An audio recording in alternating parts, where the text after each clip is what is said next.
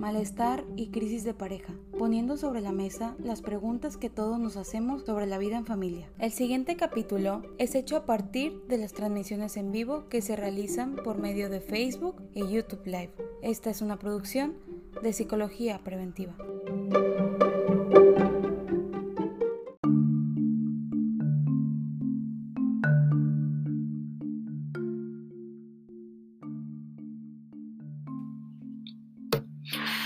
Buenos días, bienvenido a su programa, este, a otro programa más de psicología preventiva.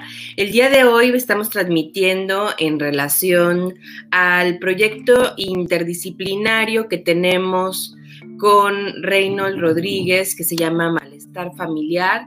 Bienvenido, Reynold, ¿cómo estás? Este, Hola. Hola, ¿cómo estás?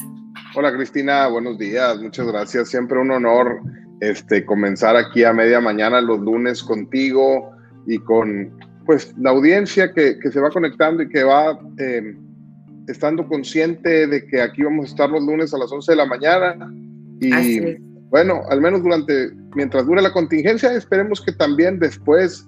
Y la realidad es que nos da pues muchísimo gusto compartir y muchas, eh, es, es muy interesante también saber que, que es lunes a veces con, con, tantos domingos seguidos, obviamente hablando metafóricamente, este, teniendo todo el tiempo a los niños en casa, teniendo todo el tiempo, estando uno, uno mismo en casa, eh, tanto tiempo, entonces el hecho de saber que tengo programa y que, que, tengo programa contigo y que vamos a hablar de cosas tan interesantes, además de pasármela bien, es un buen antes y después para ir eh, sabiendo que ya pasó otra semana.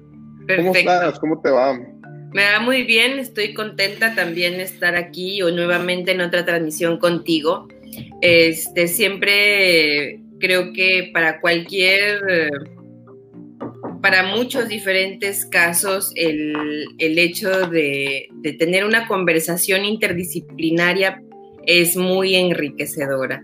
Es muy enriquecedora en el sentido de que este, pues nos ayuda a ver las cosas desde diferentes puntos de vista y eso enriquece nuestra profesión y también creo que enriquece al público, porque no, no solamente hay una forma de ver las cosas y tampoco hay una sola forma de resolverlas, ni tampoco de, de, complicarlas, ¿no? Entonces creo ah. que Principalmente de eso. Es cierto, ahorita que estás hablando de esto, perdón que te interrumpa un poquito, me acuerdo que, que, cuando uno tiene un martillo en la mano, pues a todo le ve cara de clavo, ¿verdad? Y entonces, este, a lo mejor un, abogado como yo, aunque yo he estado a lo mejor un poco más, este, amainado, más tranquilizado por el hecho de, de haberme dedicado durante mucho tiempo a la mediación, sin embargo, en un momento dado, pues a todo le ves...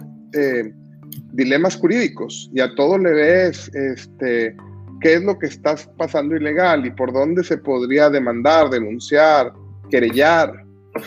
Y a veces, este, pues no es la mejor forma. Al menos para cuando llegas con un abogado, muy probablemente ya tuviste que haber em, evitado o intentado muchas otras cosas antes. Y, y habrá muchas otras cosas después. Sí, pero tal, tal vez vas con el abogado de primera o segunda mano porque no sabes que existen otras cosas previas que pudieras haber intentado, ¿no? Antes.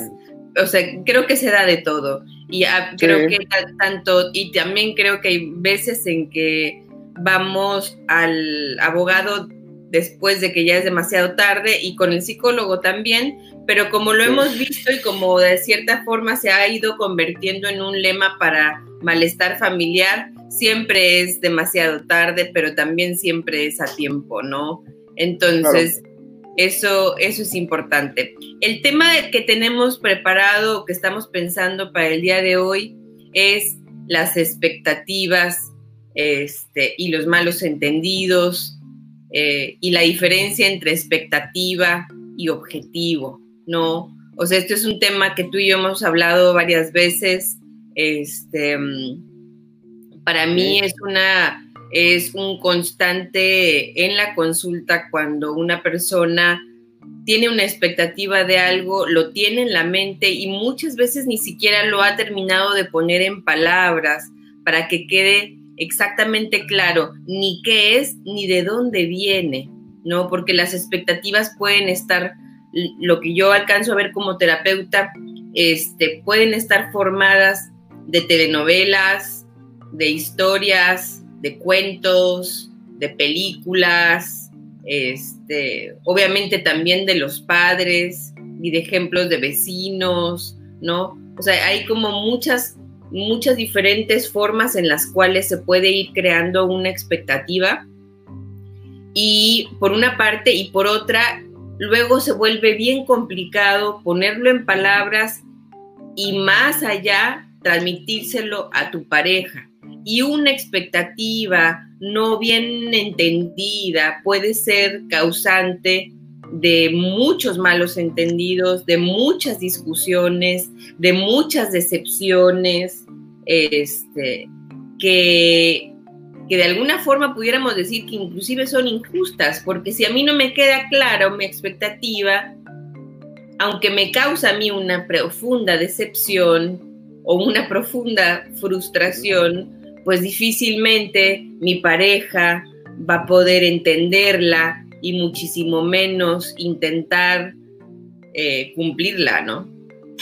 Claro, es súper interesante y creo que, que, lo hemos estado hablando eh, de manera consistente durante las semanas y meses que hemos estado desde preparando, desde antes, desde que hemos sido amigos durante años y ahora en la preparación de este, de este programa. A mí me preguntan de manera consistente, ¿por qué se divorcian las parejas? Después de divorciar miles de parejas o de acompañarlos en ese proceso, eh, alguna vez me han cuestionado, oye, ¿qué, ¿qué, trabajo tan feo tienes? Divorcias gente. Oye, pues al final de cuentas, para cuando llegan conmigo ya llegan bastante problemados, ¿verdad? Yo, no, yo soy, o al menos pretendo ser un factor de mejora, un factor de contención, pero también eh, mi, mi, propia vocación de observador, de investigador, incluso de temas sociales, no nada más desde la perspectiva legal, me doy cuenta que son las expectativas lo que termina siendo una parte importante del problema. Y entonces resulta que el solo hecho de entrar en un rol te hace creer que, que tienes ciertos derechos vamos a olvidarnos de las obligaciones, porque, porque desde hay, hay, una promoción impresionante del tema de derechos, pero hay poca promoción del tema de obligaciones. Entonces todo el mundo está eh, buscando qué le toca a ellos, qué, qué, me van a dar a mí al estar en esta posición. ¿sí? Y entonces, bueno, estas, sí, y estas expectativas, eh, como bien mencionas, eh, muchas ni siquiera nos preguntaron, muchas nada más estamos inmersos en ellas, nos vacunaron con ellas, ojalá encontráramos una vacuna para otras cosas, desde una perspectiva social, cultural y familiar. El solo hecho de estar casado o casada en México significa algo, o de estar soltero, o de tener una pareja. La, sociedad... Estoy de acuerdo contigo, pero también, o sea, por una parte están estas, estas definiciones como compartidas, ¿no? De cultural, este, social y luego familiar, y, pero luego también están estas definiciones que creemos que compartimos y no compartimos. Ah, bueno, ahí es el principal problema. Al final de cuentas, muchas de las cosas, de estas cosas, son súper arbitrarias.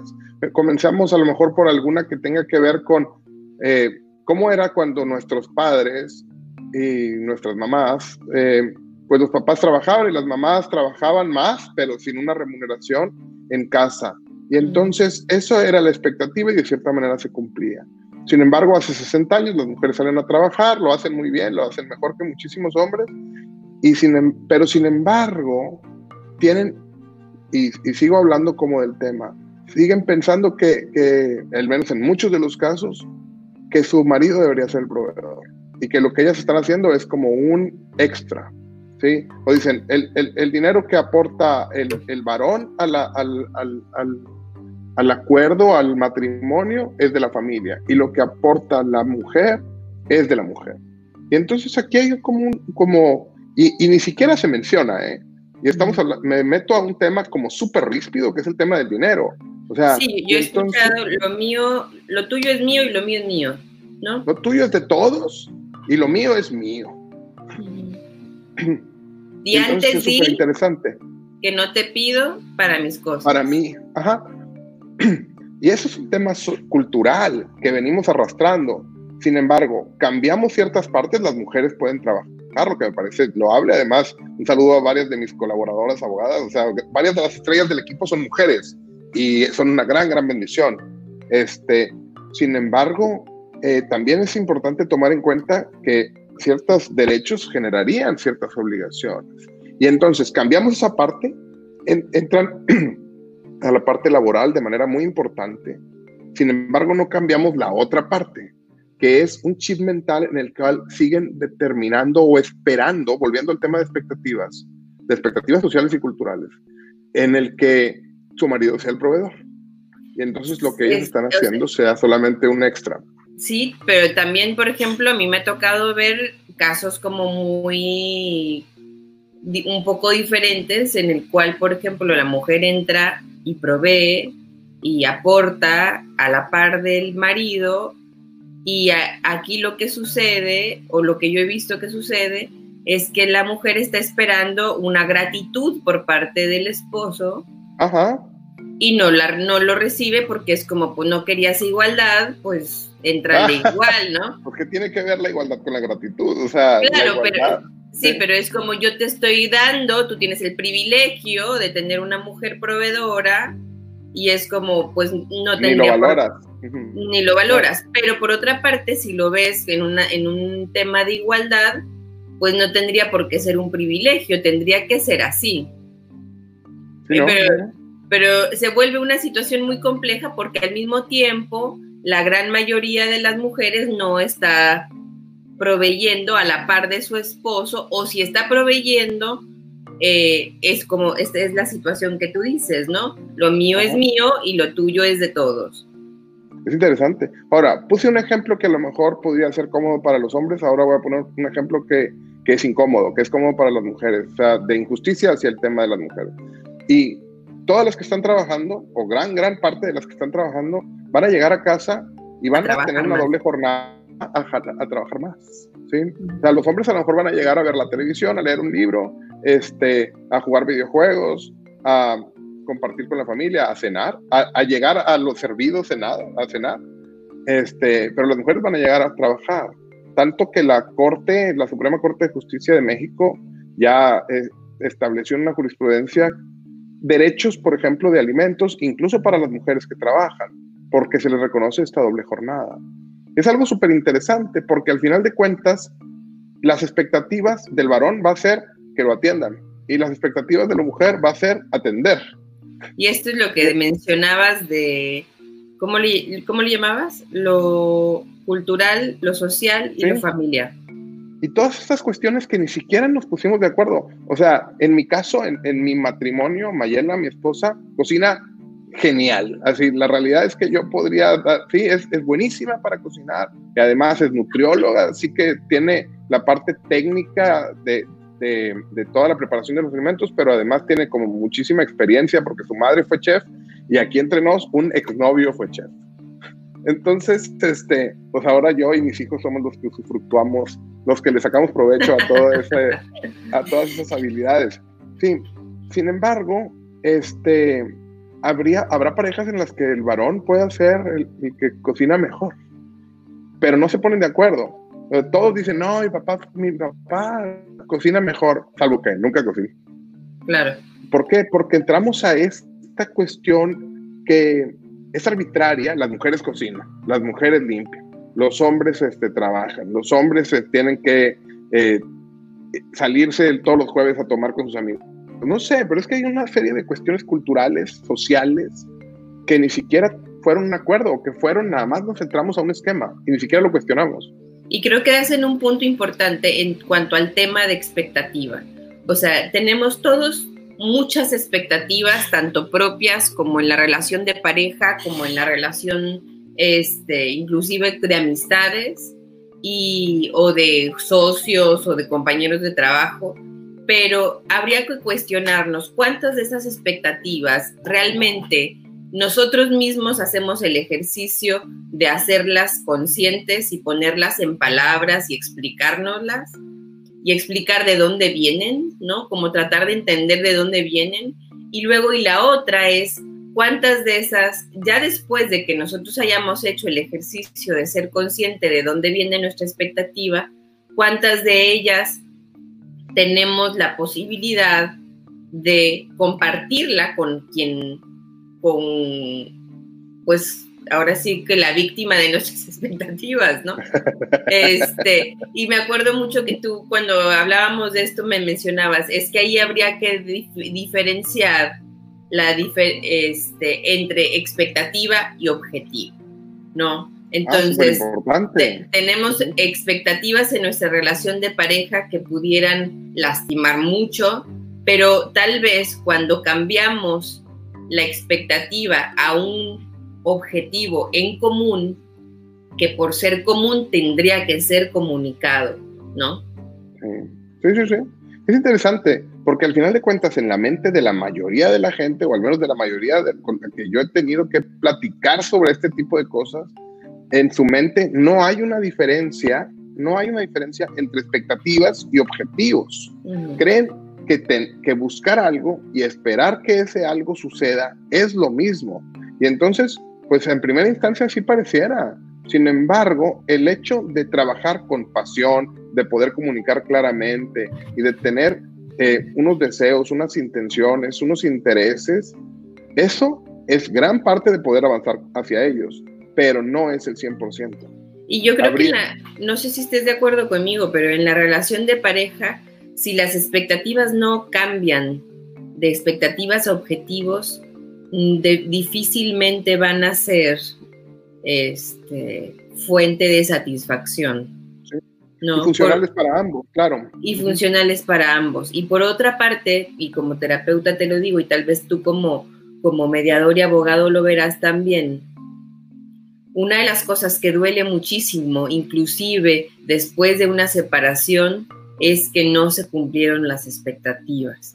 O sea, yo tenía la expectativa de vivir toda la vida con mi pareja.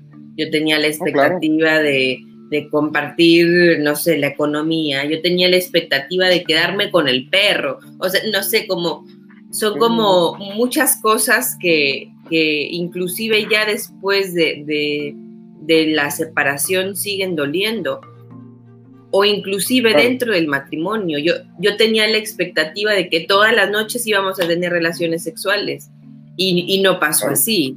Y entonces mi expectativa pudiera significar para mí, en mi mente, que eso es el amor. Y si no se cumple mi expectativa, yo llegar a la conclusión de que no es, que no estoy siendo amado o amada.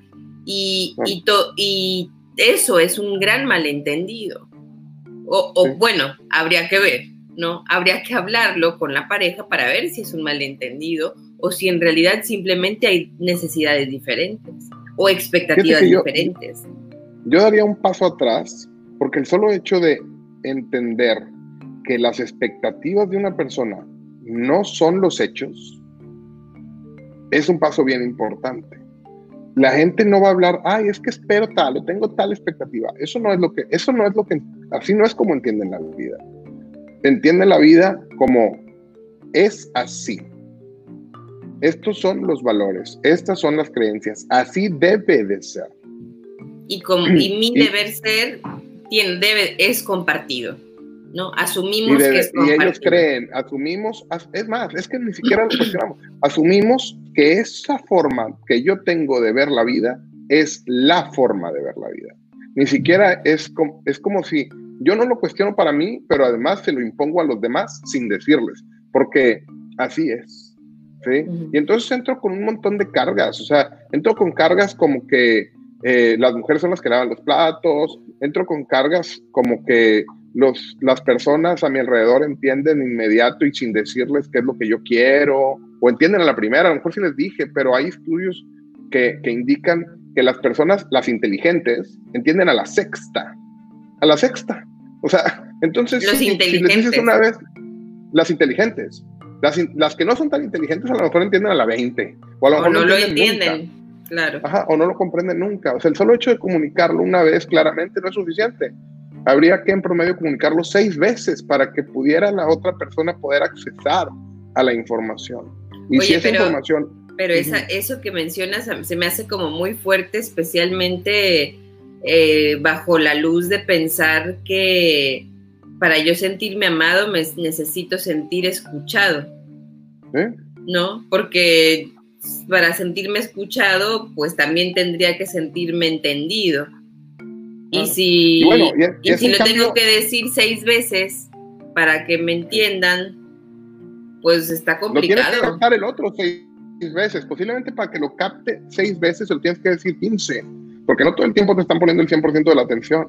Están contigo, están en tu celular, están con sus pensamientos, están con los niños que algo necesitaron, están eh, que, le cala un zapato.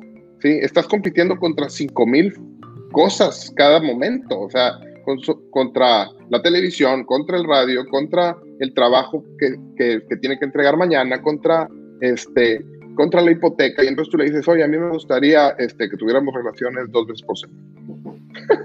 y el otro va a decir, ah, sí, pues está bien. O sea, iba a entender a la sexta, ¿sí?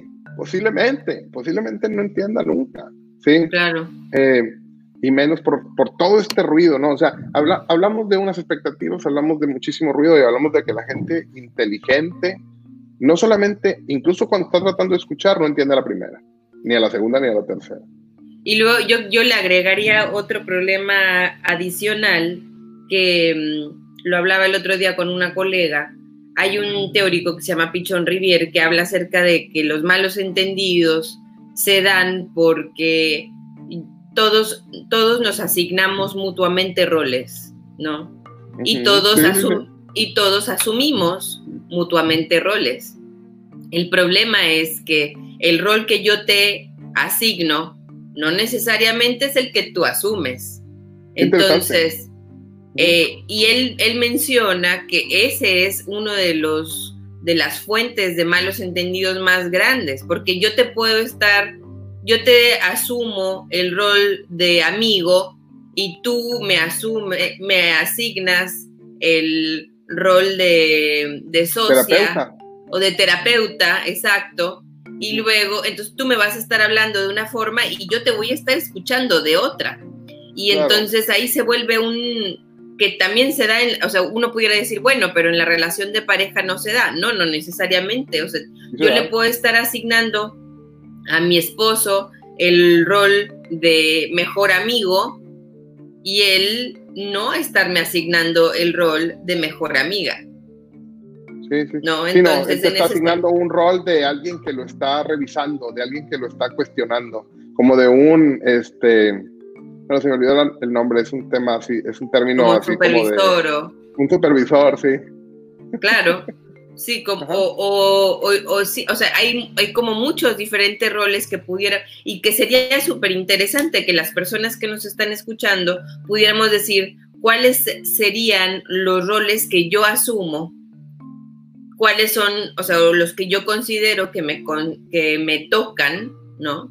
Y cuáles son los que yo le asigno a mi pareja y ver si puedo llegar a tener un nivel de conversación con él o con ella que nos permita cotejar eso. O sea, que bueno, que eso es algo que haríamos con, ya sea con un terapeuta o con un mediador, ¿no? Porque pudiera ser complicado, pero a lo mejor hay parejas... porque son, son sumamente compatibles. O sea, en una terapia, al menos yo desde mi perspectiva de, de paciente, puedo acceder a que ahí se van a entender cosas de manera mucho más profunda. Se van a cuestionar, se van a entender, se van a, em, a encontrar algunas partes que estaban oscuras. Y en una, una mediación se van a tratar de, de poder poner en, en, juntas desde una y en una estructura en la cual se convierta en, en, acuerdos.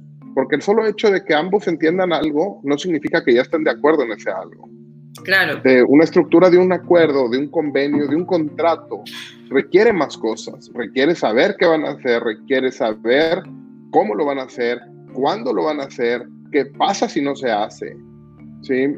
incluso temas de penalidades, ¿sabes? Que si no, si no se cumple esto, entonces va a pasar esto. Em, y eso no pasa en una terapia. en una terapia posiblemente se dé, es, es, si estuviéramos haciendo un caldo, posiblemente la terapia sería tener este, las verduras a la mano y la carne a la mano. Y, y, y, y el convenio ya sería prenderle al fuego y estar atentos al tiempo.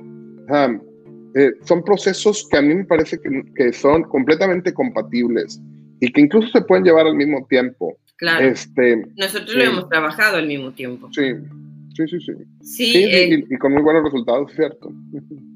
Este, y sin duda yo creo, regresando a los malos entendidos, este, una de las cosas que a mí me ha parecido interesante verlo, pero también doloroso, es cuando una pareja está gritándole al otro en sentido metafórico.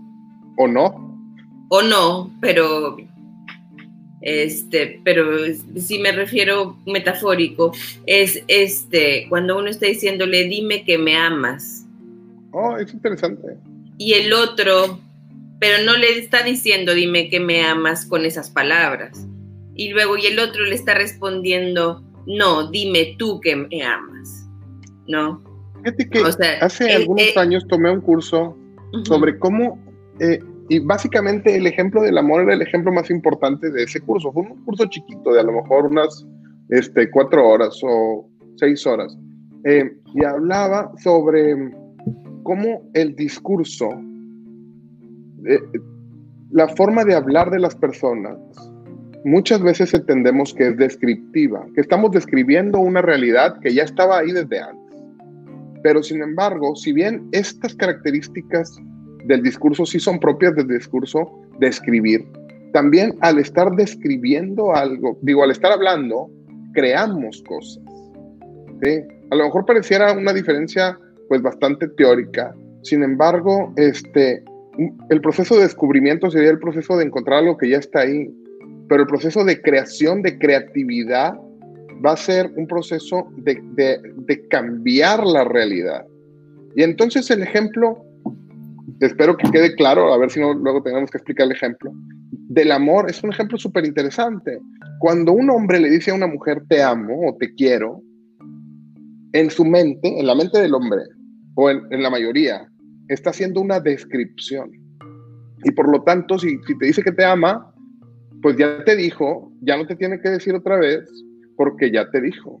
Y mientras las circunstancias no cambien, porque para él es una descripción. Sin embargo, en la mente de la mayoría de las mujeres es una creación. Entonces, cuando les dices te amo, ellas no van a entender que así es y así será mientras no cambie de opinión, sino que estás cambiando la estructura de la realidad y le estás diciendo te amo y te seguiré amando. No le estás hablando de una... Te estoy llamando ahorita. Te estoy llamando ahorita y básicamente te estoy proponiendo o te estoy planteando que quiero seguir amándote. O sea, es algo a lo mejor eh, mucha gente se, se, se, habla mucho de las declaraciones. Lo declaré, decláralo para que se cumpla. Y entonces, pues la mayoría de la gente lo, o sea, eso sí existe, pero la mayoría de la gente no lo entiende. Hace descripciones pensando que hace declaraciones. Una de las declaraciones más importantes, y creo que quedaría claro el ejemplo, es cuando te casas y que te dicen, los declaro marido y mujer. Antes de que los declararan, no eran marido y mujer y entonces la declaración genera eso. ¿Tiene sentido? O sea, el discurso no solamente está describiendo una situación, una relación que de cierta que crea algo nuevo, claro. Está creando algo nuevo. Claro, las palabras tienen una fuerza importantísima y por eso también habría que tener mucho respeto a cómo hablamos en la relación de pareja, este, bueno, y, en cualquiera, ¿no? Con los niños y en el trabajo y con los amigos y con los papás.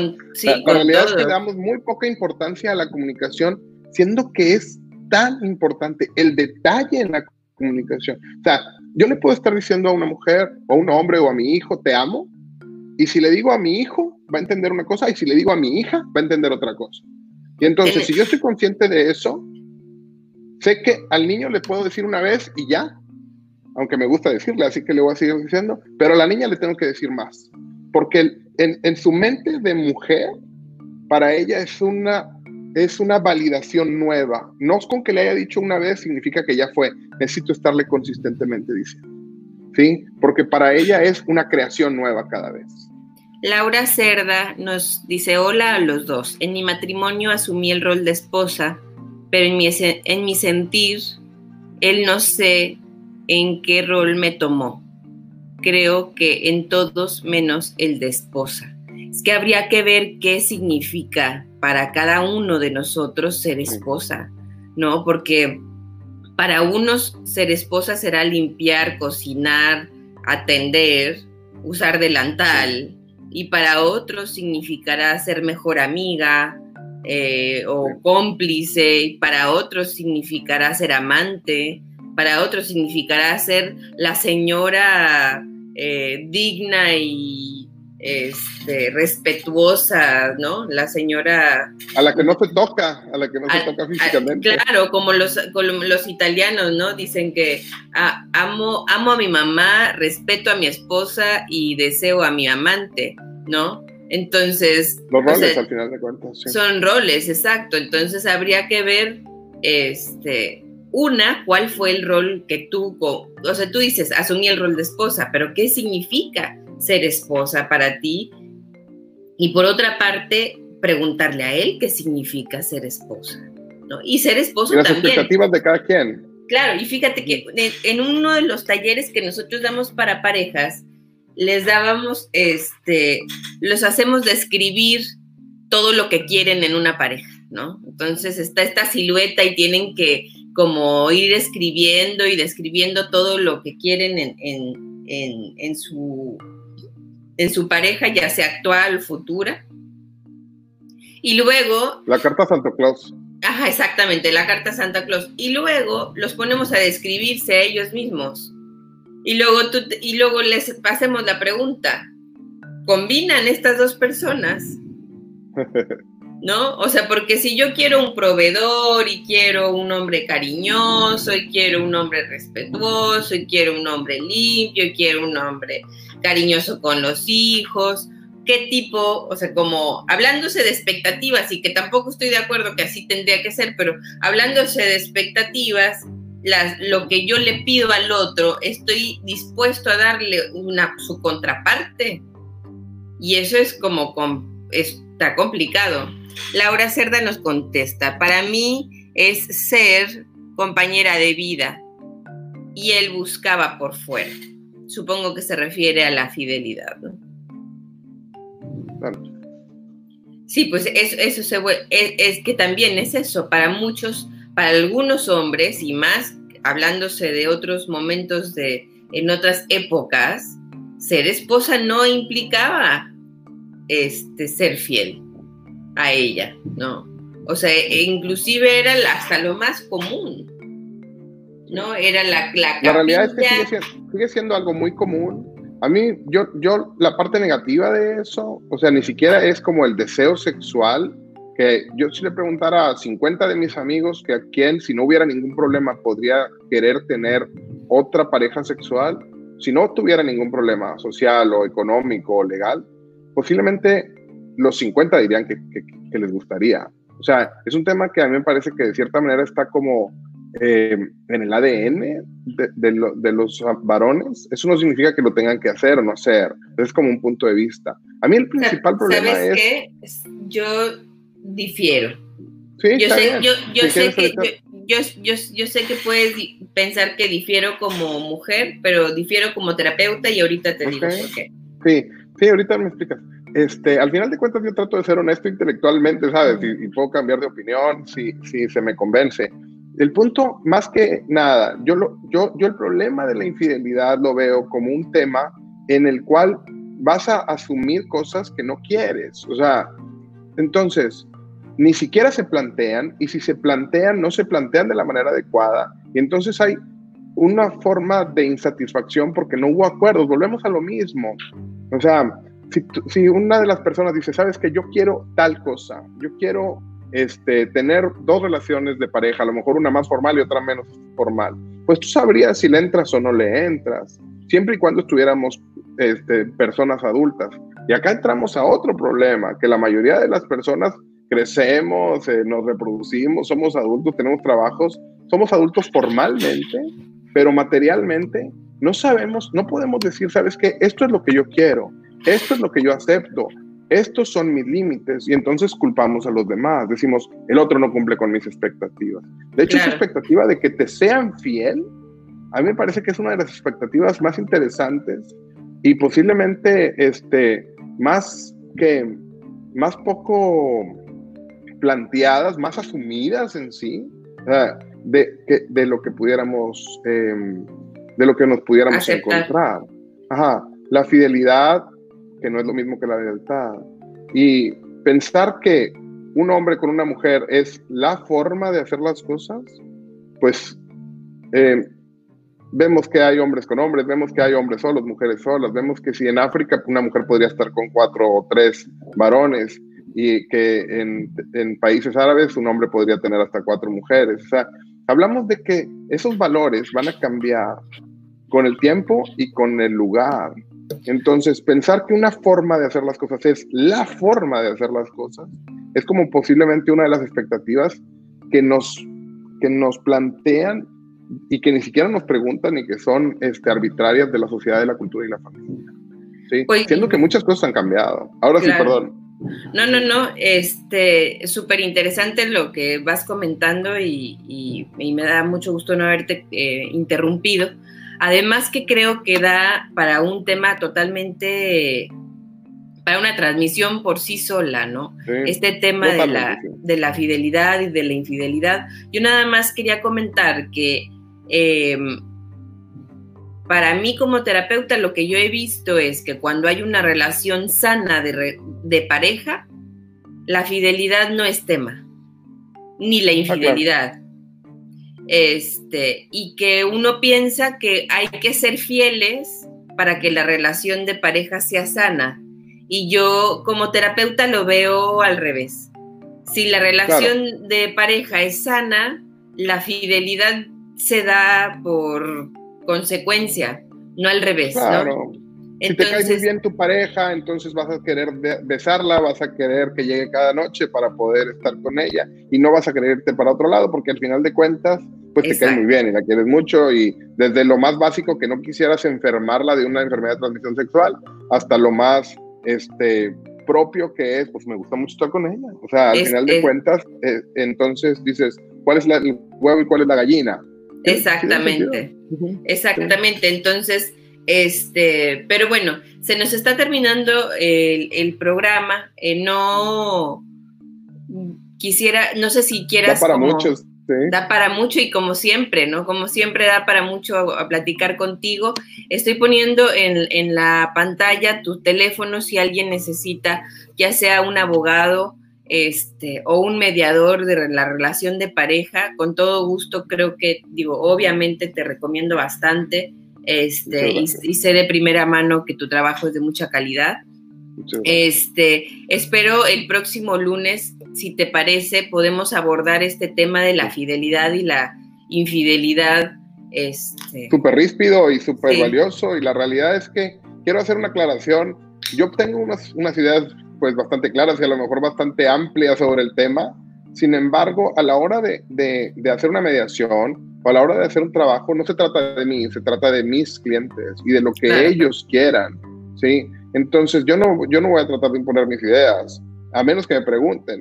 En este caso, este, a mí me parece que uno de los problemas principales tiene que ver pues con eso, con que la gente ni siquiera se lo cuestiona. ¿Esto cabe para mí o no cabe para mí? ¿Esto es lo que yo quiero o no? Y ese es el tema de esta transmisión, las expectativas y los malos entendidos y los objetivos, ¿no?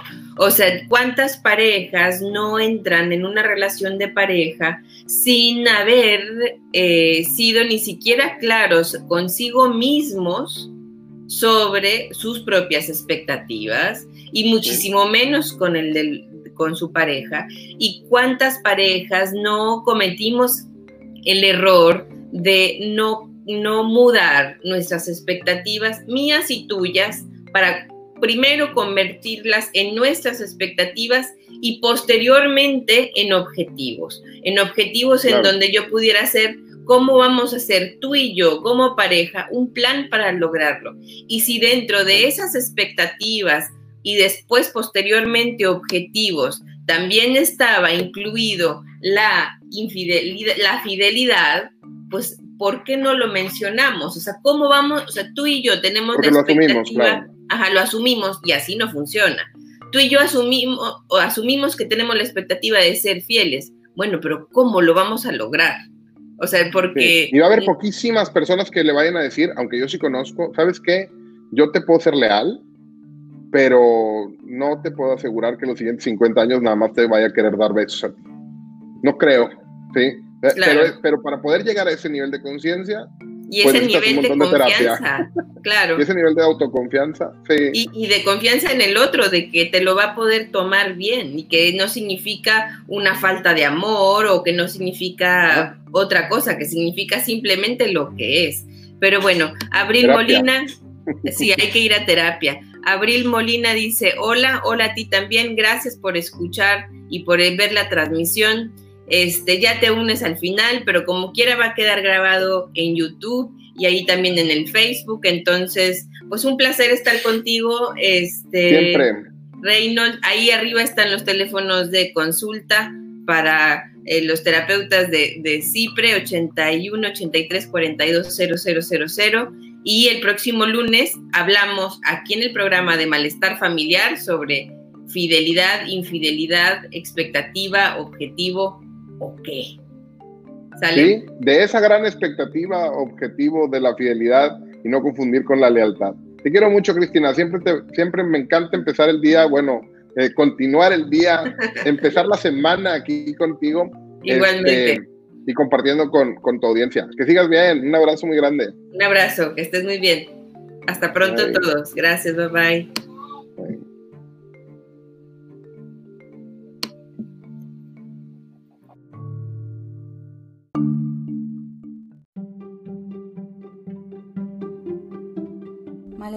Y crisis de pareja, poniendo sobre la mesa las preguntas que todos nos hacemos sobre la vida en familia.